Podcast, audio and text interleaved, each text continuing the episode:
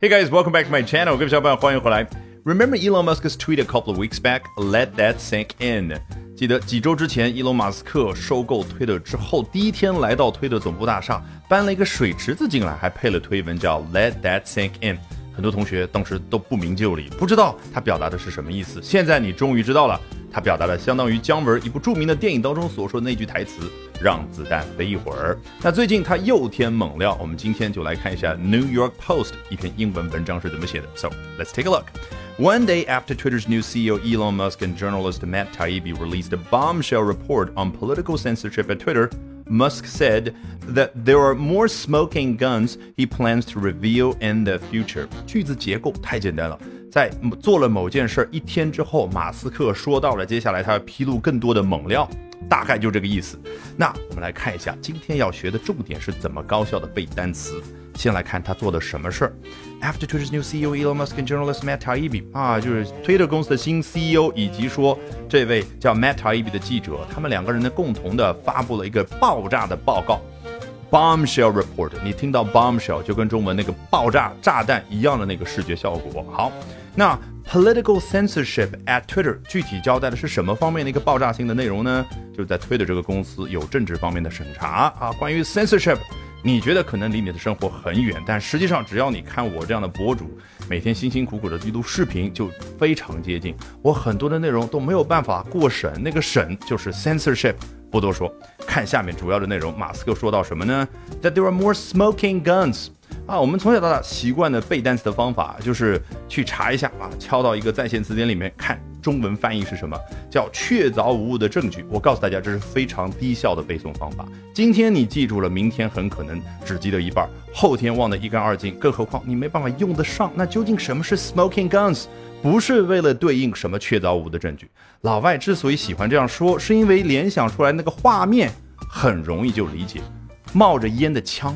你想，一个犯罪分子刚刚开枪杀了人，警察赶到现场看到冒着烟的枪，这个时候说你就是犯罪分子，这个人说我我没有开枪啊，谁相信呢？所以冒着烟的枪一看就能联想到这是确凿无误的犯罪证据，所以才有了后来的所谓的这个中文翻译。你最好的背诵方法就是结合画面，结合情境。好，Let's move on to the next paragraph，看下一段。The former owner of the computer repair shop who blew the whistle about Hunter Biden's laptop said he's been vindicated now that Twitter owner Elon Musk released the explosive report。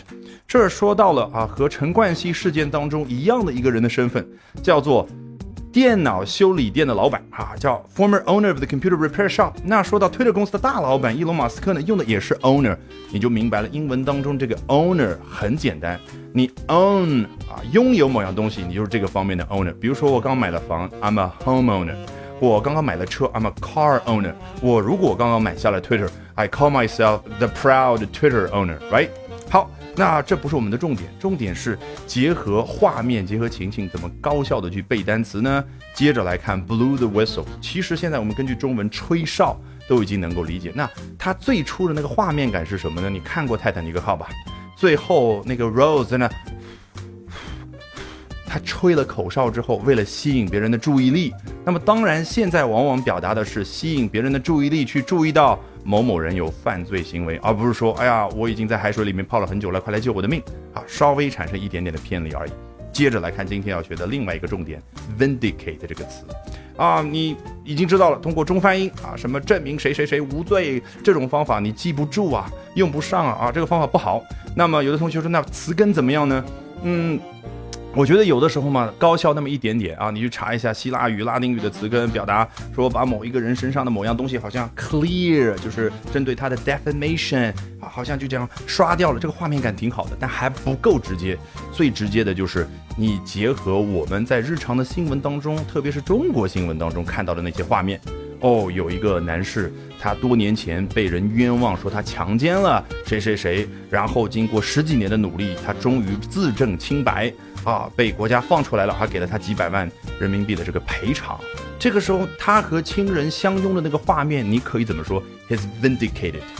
你懂了这个画面，你就懂了你为什么可以把它翻译成说他终于被平反了，他终于一雪前耻了，什么昭雪了，随便你怎么办。但是并不是中文那个词和英文这个词建立一一直接的联系，而是画面感在当中充当了中间人。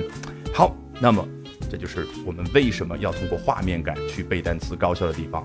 好，最后说一说这个 explosive 作为形容词和刚刚那个 bombshell 名词实际上异曲同工之妙。Alrighty, with that, we've come to the end of today's edition of Albert Talks English.